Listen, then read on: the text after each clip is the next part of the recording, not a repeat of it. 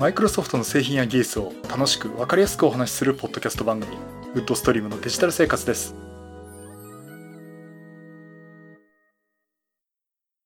第533回目の配信になります。お届けしますのは木澤です。よろしくお願いします。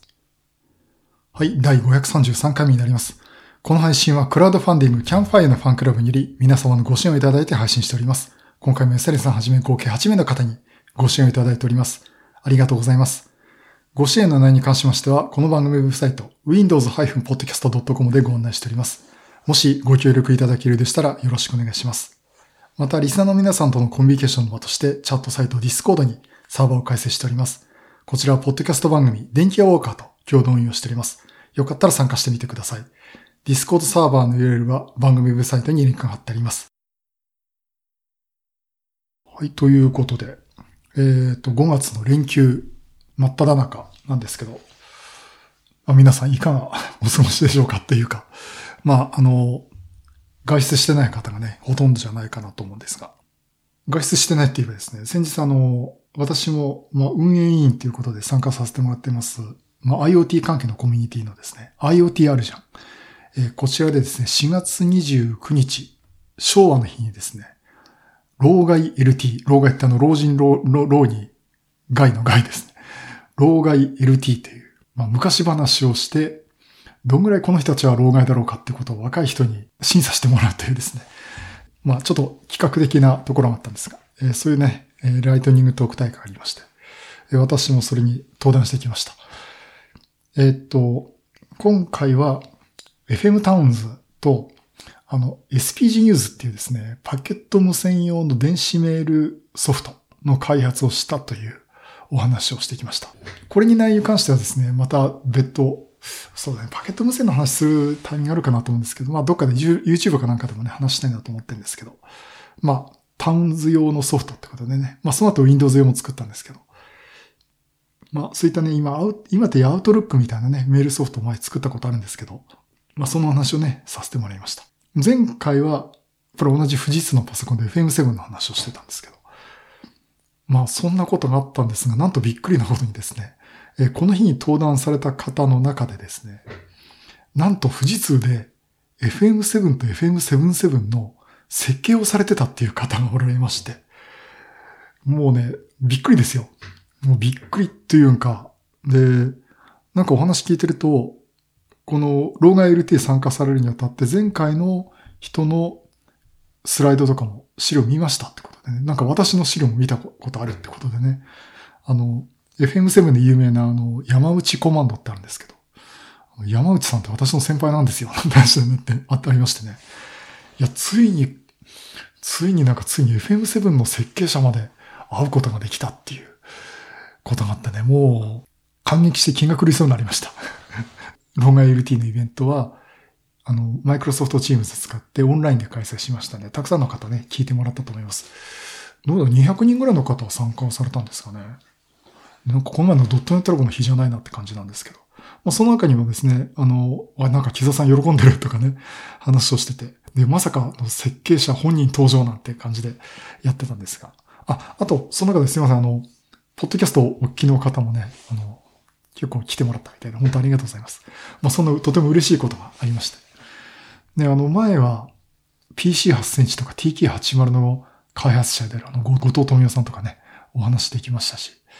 ついに今度 FM7 の設計者にも会うことができた。会うっていうか、まあ、オンラインでですけどね、お話しすることができたってことでね。いやいやいや、やっぱこう、いろいろとやってみるもんですよね。うん、そんな風にね、すごく思いました。まあ、さて、そういうとところもあったんですが、まあ、基本的に今オンラインが中心になってしまってるっていうところもありまして、えっ、と、この後もお話ししますけども、やっぱり Teams だけじゃなくても Zoom とかもね、そういうのもやって、いろいろとこう、逆にいろんな人と話す機会が逆に増えたなって感じをね、私はしています。あ、じゃあ最初にね、じゃあ先に案内だけ、えーしたいと思うんですが、えードットネットラボ勉強会。まあね、先週もいろいろ裏話をさせてもらいましたけど、5月もオンラインで開催させてもらいます。5月と6月はですね、オンラインで開催することを決定しています。で、5月なんですが、5月23日土曜日、場所は皆さんのパソコンとかスマートフォンとかのデバイスの前でということで、オンラインで開催をさせていただきます。今回はですね、なんと、7人の方に登壇していただくことになりました。割とすぐですね、まあ、いろいろ私もお願いしたい方がおられまして、声かけたらもうすぐ皆さん、もうほとんど2つ返事でね、登壇しますよです。あの、お返事いただきまして。今回お話しいただくのがですね、7人。えー、っと、まあ、これ偶然ですけど、全員マイクロソフト MVP の方で、えー、っと、まずですね、高尾さん。えー、高尾さんは、多分認証系の話をしていただくと思います。そして、村地さんですね。えー、村地さんは何かなっていうのは実はあの、ほとんど皆さんで、ね、登壇の内容を決めてない状態で、人だけ集まって、これからネタを出してくださいっていうことで、もう勉強会の案内はページは開いちゃったんですけど。村地さんってあの、ウェブブラウザとかね、そういった話もよくされていただいておりますんで。あとは、え西村さんですね。あの、スクーとかいうとこでオンラインで勉強会っていうかね、まあ、授業とかもされてる方ですね。そして、宮崎さん。で宮崎さんつっただけだとみんなピンとこないと思います。ニックネームでひよひよさんっていただく、聞くと、あらと思う方も思われると思うんですが、なんとあの、フリーソフトのですね、クリスタルディスクマークとか、クリスタルディスクインフォとかですね。あの、いわゆるもう世界的に使われているあのベンチマークソフト。あれを使われている比喩表さんこと宮崎さんにお話をいただきます。で、もう宮崎さんには、あの、何、何話したらいいですかねって話がちょっと事前に話し合ってですね。まあ、あの、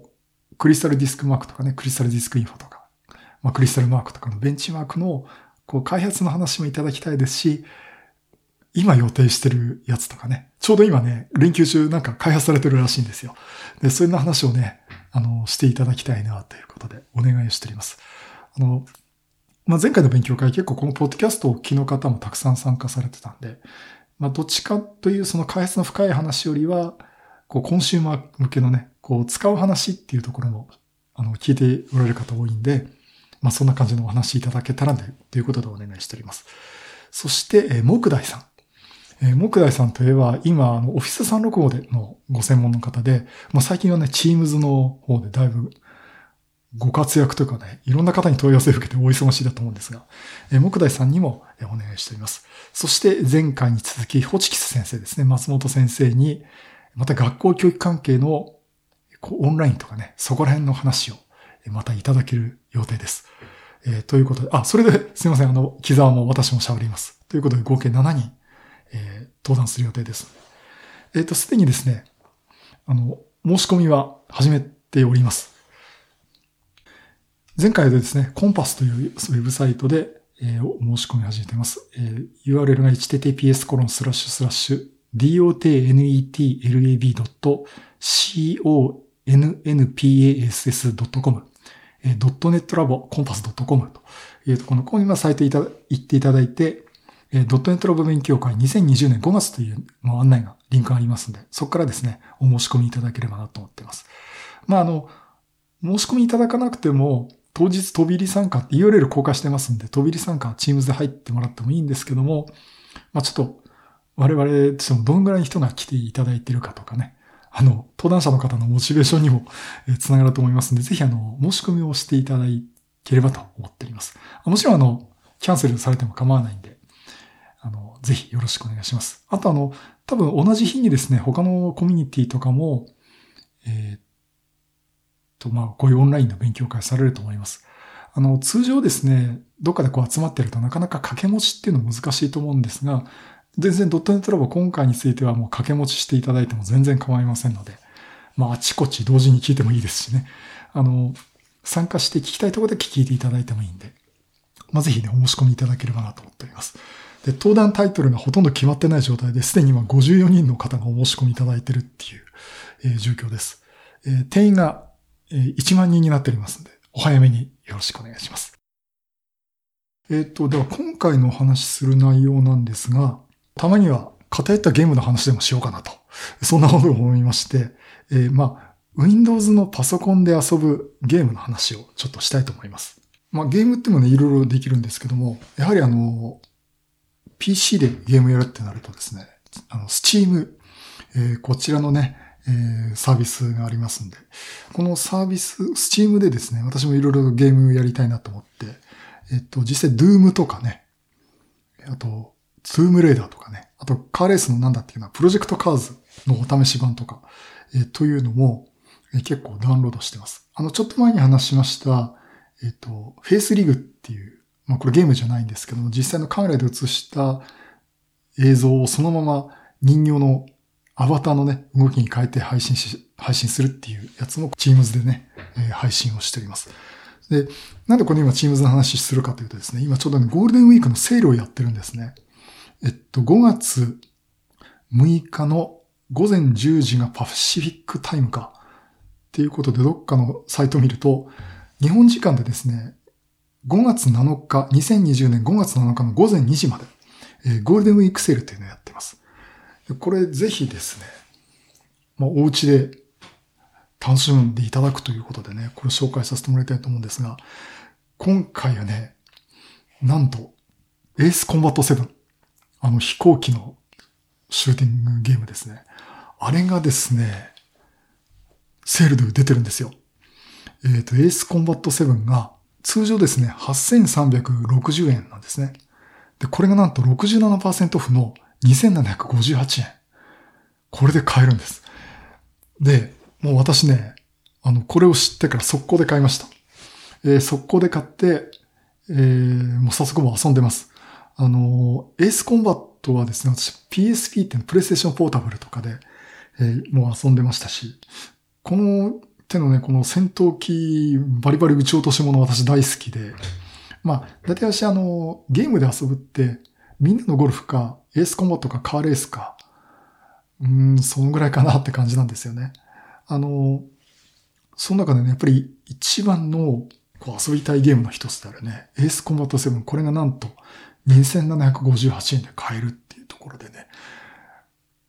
もう、これはぜひ、あの、この好きな方はですね、ぜひ、あの、試してみていただくといいかなと思います。あの、もちろんそれだけじゃなくてもですね、これタイトルいくつあるんだろうな。あ、なんと88種類ありますね。88種類のゲームが今、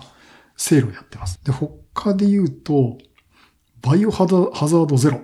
これが75%オフで1015円。普段これ4063円なんですね。あとはね、そう、バイオハザード、これなんて読んだかな？バイオハザード RE2。これが3990円ですね。で、この、このご時世にもバイオハザードかってなんか言われちゃいそうなんですが、あとは、モンスターハンター。これもですね、34%オフで今2010円で買えますね。あ、モンスターハンターワールドね。モンスターハンターワールドか。これ、いいですね。なんかでも買ってたらなんかキリがなくなっちゃう気がするんですけど。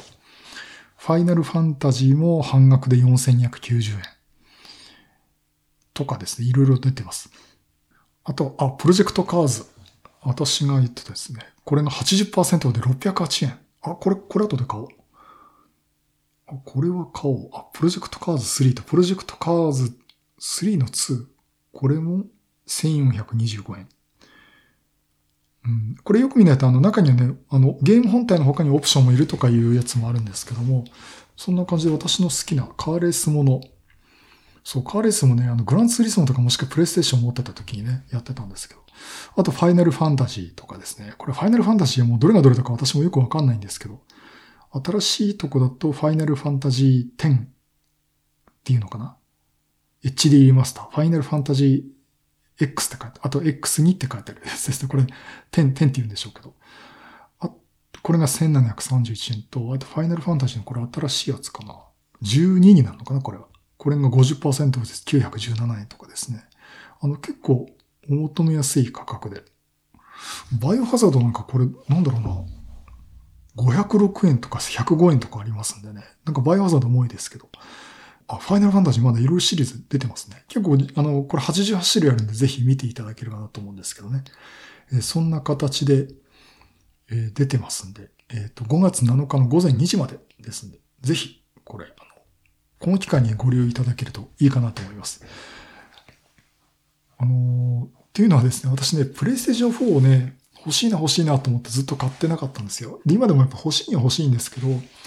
みんな言うんだけど、木田さんで多分あなた買ってもやる暇ないですよと。なんかいろいろやってるからっていう話を、まあ、言われてるんですけど、うん、私もね、今、あれでしょ、3万円ぐらいで買えるんでしたっけ？で、買って、で、ゲームもう何種類か買ったと、まあドラゴンクエストとかね、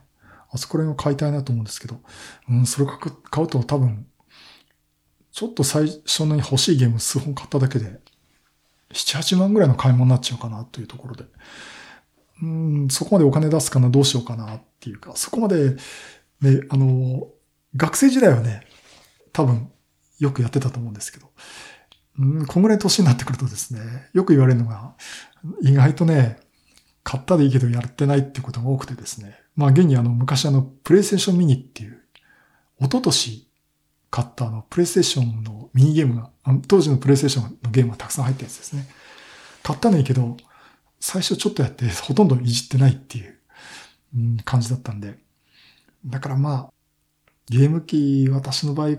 か、買ってもなっていうところで、ただあのパソコンがゲームがそこそこできるスペックですんでね。あの、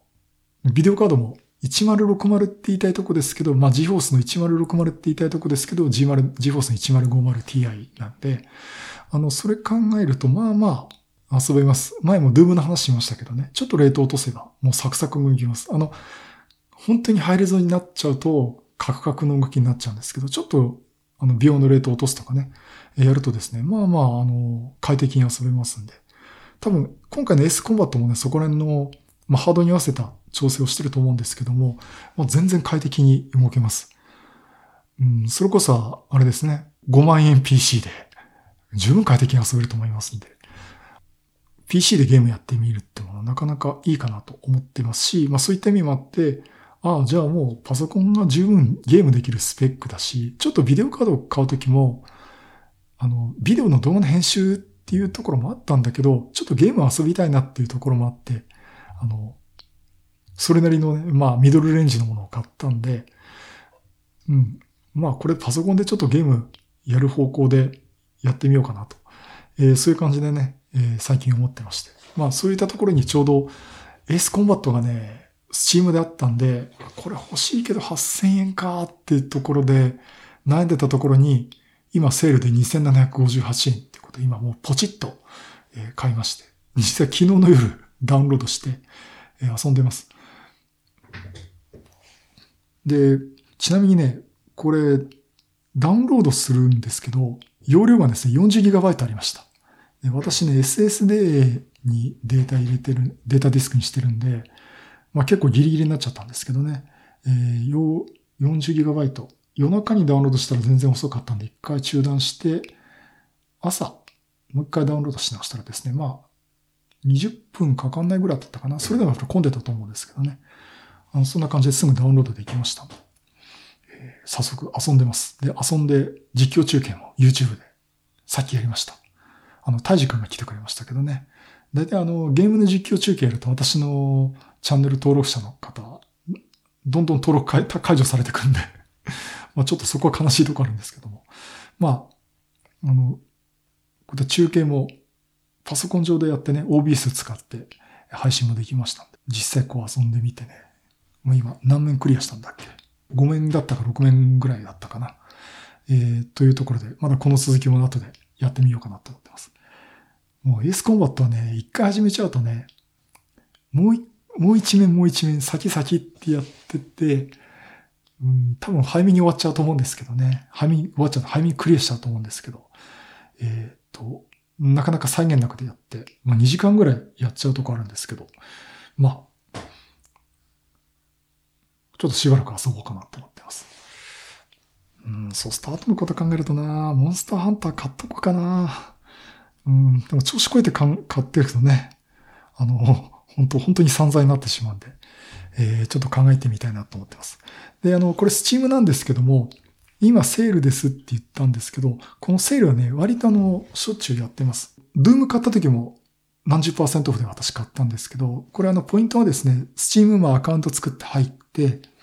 で、このゲームいいな、でも高いなと思ってるところ、とりあえずですね、ウィッシュリストってことをお気に入りに入れとくんですね。で、お気に入りに入れとくと、値下がりした時にメールで連絡が来ます。あの、セールが始まりました。実は、これで私 AS コンバットを登録してて、ウィッシュリストに入れてて、これでメールが来て今回これ知ったんですよね。あの、そういうことがあるんで、あの、この、このゲーム欲しいんだけど高いなっていう方は、あの、とりあえずウィッシュリストに入れて、安くなるのを待ってでもいいと思います。ちょうどね、モンスターハンターワールドとエスコマット7がね、私連絡来たんで、え今回ちょうど知ったんですけど、あの、それ今 Facebook とか書いたらですね、なんか高橋信さんも買うっつって多分今頃買っていますね 結構私の情報シェアしてくれたりして、えー、皆さんやってますんで、結構なんか釣られて買っちゃってる方もいるかなと思ってます。で、この配信、うん今日5月4日で、5月4日の夜には配信すると思いますんで、えっ、ー、と、多分2日ぐらい余裕があると思いますんで、これすぐ番組聞いていただいてる方だったら、まだ間に合うと思います。あの、5月7日の午前2時過ぎちゃったらですね、ちょっとダメなんですけども、あの、それ以降でもあの、セールの時々やってますんで、まあ見ていただくといいかなと思います。えー、ちなみに、えー、Windows 版だけです。うん。ね、別に Mac ユーザーからお前喧嘩売ってんのかって言われそうなんですけど。まあまあ、まあ、こういったところもあるし、まあ、あの、冗談抜きですね。じゃあ Mac でも遊べないかというと、の、パラレルズでも結構パフォーマンスいいといけますし、あの、ブートキャンプでね、私のとこじゃ全然動かないですけど、ブートキャンプで完全 Windows マシンにして、えー、遊んでみるっていうのもね、十分遊べると思いますんでね、えー、試してみるといいかなと思っております。はい、以上、Steam のセールをやってるよという話をさせていただきました。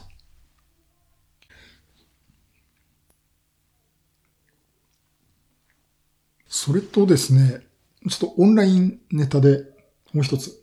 あの、UMAG っていう、アップルっていうか、Mac のユーザーズグループですね。MAG っていうのはマッキントッシュユーザーズグループ。まあ、UMAG っていう、まあ、Mac の、Apple の、まあ、愛好家が集まる、まあ、ユーザーズグループがあるんですけども、っていうか、多分もう、ポッドキャストをお聞きの方はね、あの、昔杉山さんがやらせた UMAG ポッドキャストとかでもうご存知の方多いと思うんですが、えー、っと、実は私ここのメンバーになっていまして、主にマイクロソフト関係を担当と。担当ってわけじゃない。マイクロソフト関係だといろいろ私に話が持ってきてくれるんですが。まあ、あの、最近ね、写真クラブじゃないかって言われることもあるんですけども、先日あの、こちらのね、ユーマグもですね、ご定例会とかをやってたんですね。ただやっぱりあの、会場の方が、やっぱ新型コロナウイルスの感染拡大防止のということで、やっぱ会場を貸し、が、え貸せないっていう状況で、なかなかこう、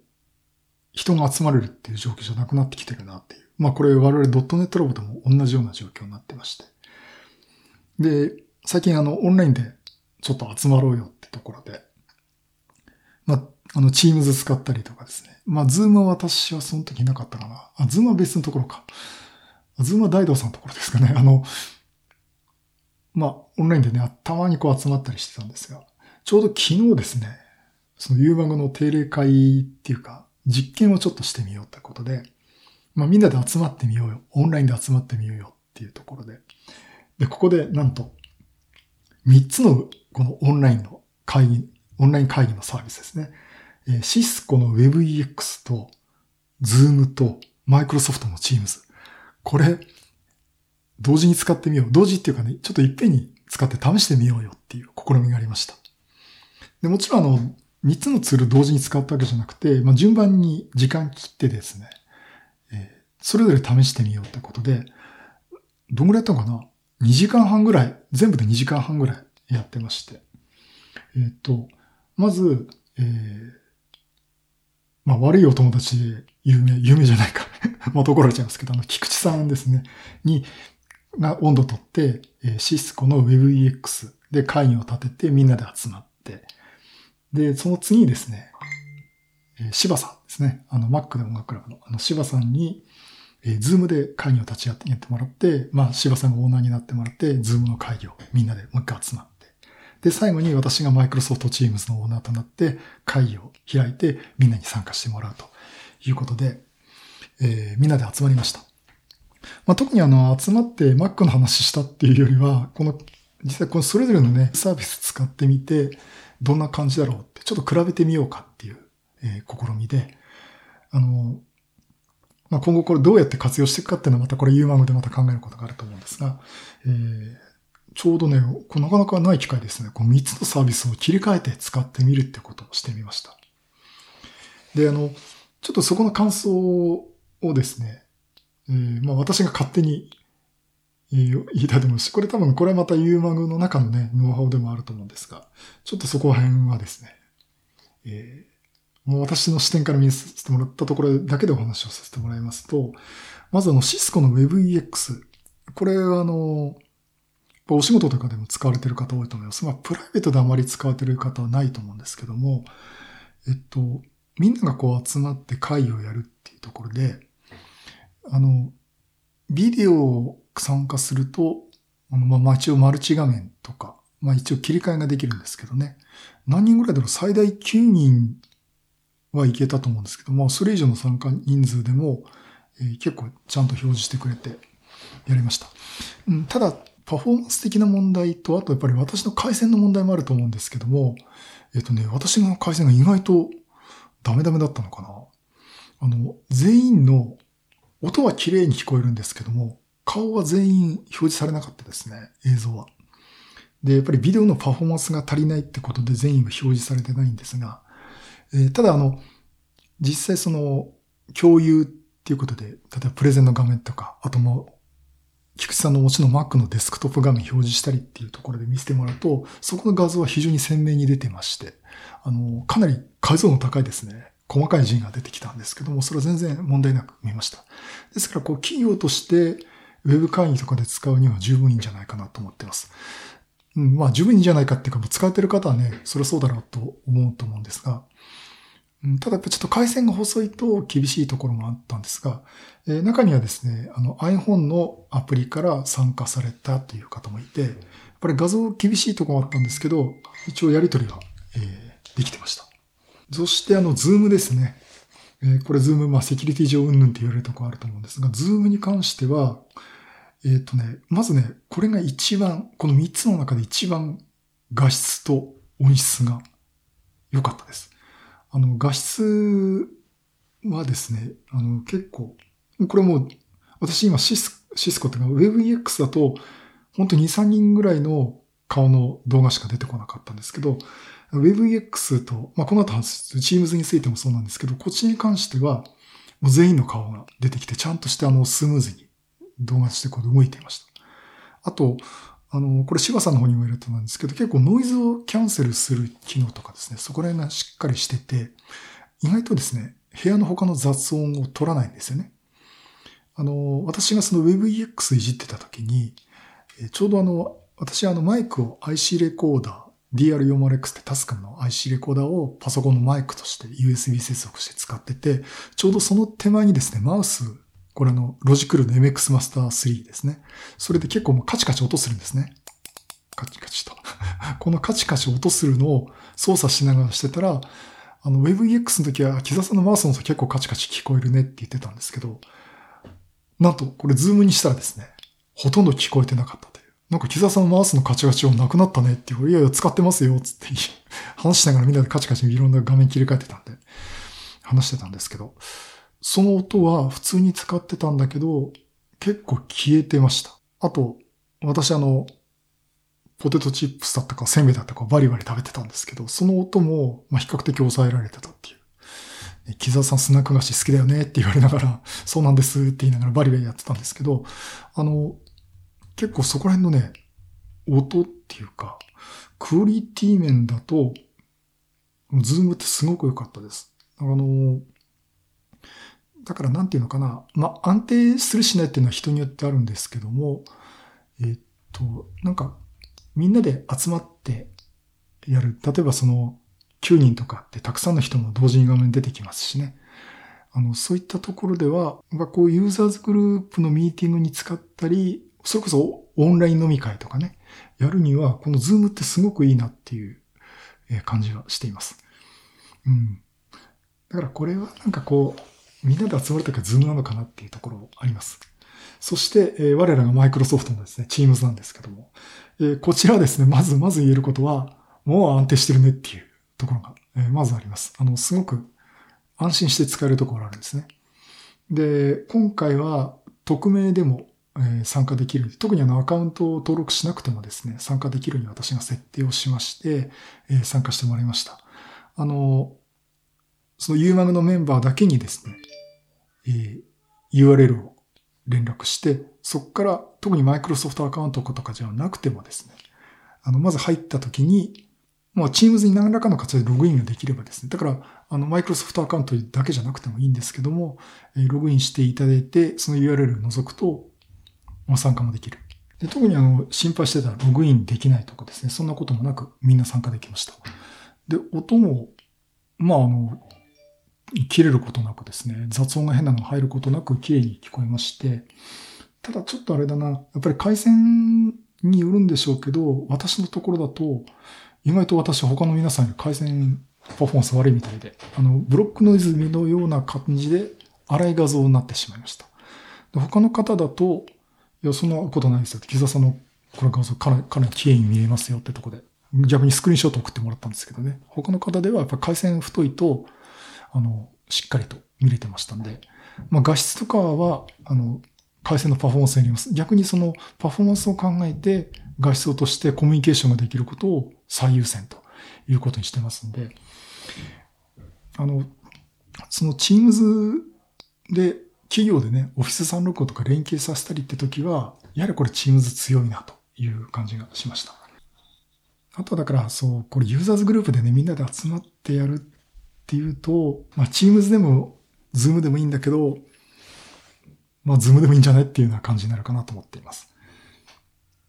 まあそんなところでね、えっ、と今3つのサービス。で、なんか Facebook にも書いたら、あの他にもいろいろサービスあって、あの、うちはこういうのを使ってますよってことも、えーご意見いただいたんですが、まあ、他のものもね、また機会があれば試してみたいなと思うんですが、まあこの有名な3つですね、えー試してみて、まあそれぞれ、あの、特徴はあると思いますし、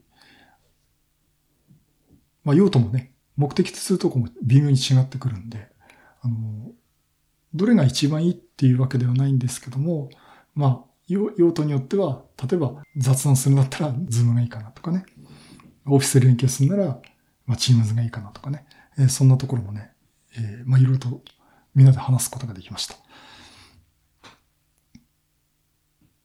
まあ、ちょっとこれはどっかウェブかなんかの記事にまとめてね、お話をしたいと思うんですけども、うん、あと便利だったのが、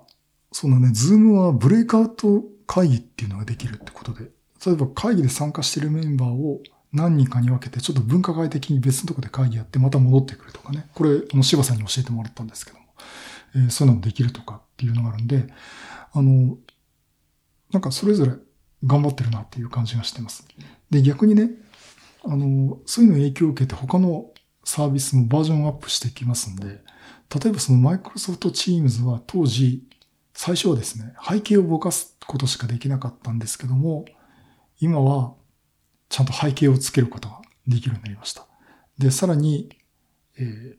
今画面もね、最大4分割で4人までしか出てこなかったんですけども、今回今度9人とかね、あの、人数増やして表示できるようになりますんで、ちょうどね、昨日あの、Teams のタイミングで話した時に、え、ここ4人しか出ないの？つった時に、いやいや、今度9人いけますから、次のバージョンアップでって話をしてるんで、あの、うんね、木澤さんマイクロソフトに言っといてよって。いや、だからマイクロソフトはみんなフィードバックできるんだってって言いながら 話してたんですけども、あの、まあ、今後マイクロソフトの方もバージョンアップしてきて、どれもね、なんていうのかな。あの、それぞれのサービスが今の時点だとこっちがいいっていうのを、ただ次のバージョンアップだと追いついてるとかね、それ以上のとこ行ってるってところがあるんで、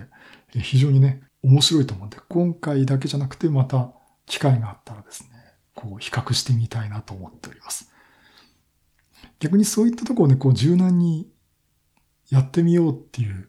好奇心旺盛なのが、まあちょっとユーマグ面白いところでね、あの、みんなでワイワイガイガイやりながら楽しんでやりましたんで、またちょっとぜひ機会があったらですね、やってみたいなと思っております。はい、以上、ウェブ会議サービス3本勝負ということで、えー、シスコの WebEX、Zoom の Zoom、で、マイクロソフトの Teams でいろいろ試してみたという話をさせていただきました。はい、第533回は、たまには偏ったゲームの話をしようってことで、スチームの話と、いうものでオンライン会議をいろいろ試してみたという話をさせていただきました。あ、そうそう、あの、スチームのとこで言い忘れてましたけど、あの、無料のゲームもありますんで、ちょっと遊んでみたいって方はですね、無料のゲーム。まあ、それなり、あの、有料に比べてそれなりだと思うんですけども、試してみるのもいいと思いますし、中にはその、一面だけ遊べるお試しのね、トライアルのゲームっていうのもありますんで、私のカーレースのゲームなんかもそうですね、ちょっと一面だけ、コース一種類しかないんだけど遊べるとかね、できますんで、あの、試してみてもらって、このゲーム面白いなったら買ってみるとかね、してもいいと思いますんで、えーぜひね、試してみてください。まあまあ、こんな状況なんで、あの、なかなか、私もですね、ほとんど家出ないっていうか、この前やっと生活必需品を買うために、